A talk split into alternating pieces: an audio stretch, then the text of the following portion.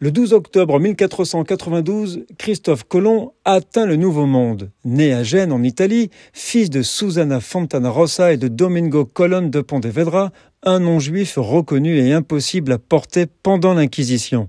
À cette époque, 500 000 juifs vivaient en terre espagnole depuis 15 siècles. En 1391, des émeutes éclatèrent et plusieurs dizaines de milliers de juifs se firent massacrer. Le pays reconquis Isabelle la catholique et Ferdinand de Castille promulguèrent le décret de l'Alhambra pour mettre un terme à la présence juive. Christophe Colomb connaissait les textes de la Torah et de la Kabbale, ce qui éveilla la curiosité de plusieurs historiens.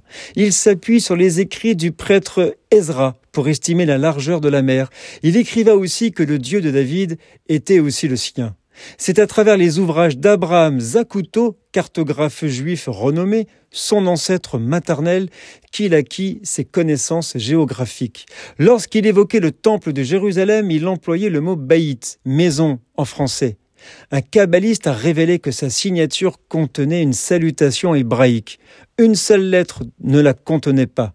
C'était celle qui était adressée aux souverains chrétiens. Son testament contenait aussi une signature secrète, renfermant une prière remplaçant le Kaddish, dont la récitation était interdite et que l'on retrouva sur des pierres tombales de cimetières juifs espagnols. Selon l'historien Salvador de Madariaga, Christophe Colomb était un converso, dont le but secret était de trouver un havre de paix pour les juifs persécutés. Théorie soutenue depuis par d'autres chercheurs. Son premier voyage fut financé par des conversos. Le départ fixé le 31 juillet 1492, mais coïncidant avec le 9 Av, il le repoussa. L'Église a refusé de le canoniser quand elle le soupçonna d'être un judaïsant. À demain.